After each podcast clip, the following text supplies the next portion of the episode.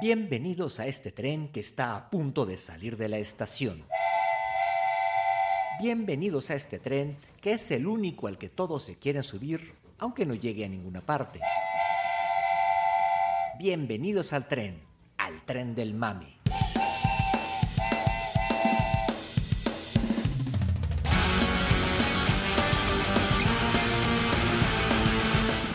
Bienvenidos a esta segunda edición de El tren del mame. Ahora hablaremos sobre la vacuna Sputnik V. No es Sputnik 5, sino Sputnik V, ojo, ¿eh? eh, la cual es fabricada en Rusia y que el gobierno de México se está apurando en adquirir.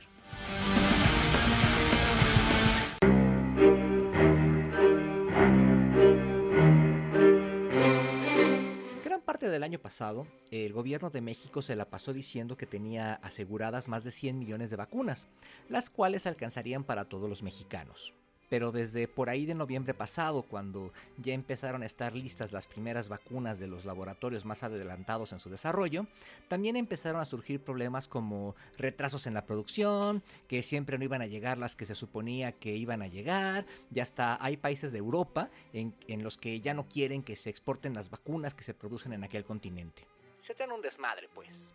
Entonces, ahora el gobierno mexicano que tiene compromisos políticos porque a mediados de año hay elecciones, digo, el gobierno de México que está preocupado por la salud de los mexicanos, se está quedando sin opciones para tener vacunas. Dijo el presidente, estamos adelantándonos para ser de los primeros en contar con la vacuna que se va a aplicar de manera universal, es decir, a todos, es un derecho de todos los mexicanos, es para toda la población de manera gratuita, así lo dijo el presidente López Obrador.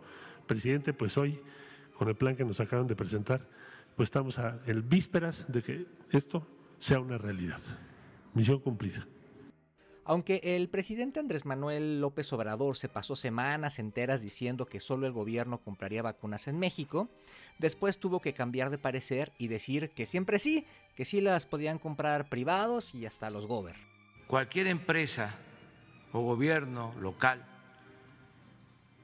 que quiera adquirir vacunas para aplicarlas en México, tiene eh, autorización. Resulta que hoy ningún laboratorio tiene vacunas disponibles, por lo menos hasta antes de finales de año o hasta los primeros meses del próximo. Es ahí donde entra Vladimir Putin. ситуация в стране постепенно стабилизируется. Количество тех, кто выздоровел, El presidente de Rusia tiene una vacuna que en ningún lugar del mundo ha sido probada, de la cual no hay investigaciones científicas que comprueben su efectividad con suficiente evidencia y la cual está envuelta en todo tipo de leyendas. Rusa, al fin. Para ser claros, la vacuna rusa junto con la china son de las que se sabe menos. Es decir, nadie sabe si son buenas o son malas porque no hay estudios que las avalen o que demuestren que no sirven. En realidad, hasta hoy, no se conoce mucho de todas las vacunas que ya están aprobadas y aplicándose en el mundo, incluyendo México. Pero la diferencia es que sí hay estudios científicos sólidos aplicados a las vacunas de algunos laboratorios grandes como Pfizer. Otra verdad es que el universo de personas vacunadas contra el COVID-19 en el mundo es todavía hoy muy pequeño como para conocer con muchísima certeza temas como los posibles efectos secundarios o cuánto tiempo dura la protección que otorgan las vacunas. Pero justo las pruebas clínicas sirven para responder con cierta exactitud esas dudas. Pero con la vacuna rusa todo ha sido un poco más rápido y opaco que con otras. A pesar de esto, la Comisión Federal para la Protección contra Riesgos Sanitarios, La COFEPRIS para los cuates. ya dio la bendición Fast Track. Digo, otorgó la aprobación de emergencia a esa vacuna. Con esto, México ya está autorizado para comprarle a Rusia un total de 24 millones de vacunas Sputnik V, Acuérdense, no es Sputnik 5. las cuales se utilizarán para proteger a 12 millones de mexicanos, porque requieren dos dosis.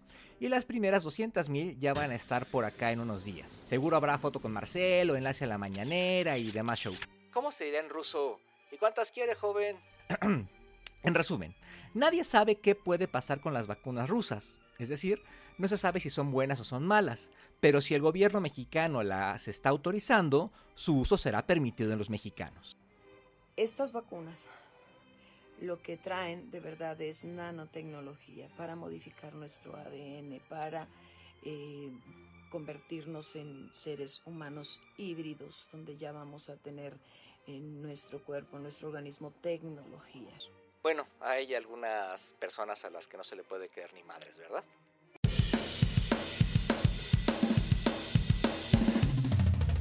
Así, el gobierno habría cumplido su palabra comprando las vacunas más baratas y disponibles del mercado y ganaría tiempo ahora que se sabe, gracias al INEGI, que el número de muertes provocadas por el COVID-19 es más grande que el reportado hasta ahora por las autoridades sanitarias. La vacuna rusa se aplicará en México y nadie sabe hasta ahora si es buena, pero tampoco nadie sabe si es mala. Entonces, el que afirme cualquiera de las dos cosas simplemente estará montado en el tren del mame.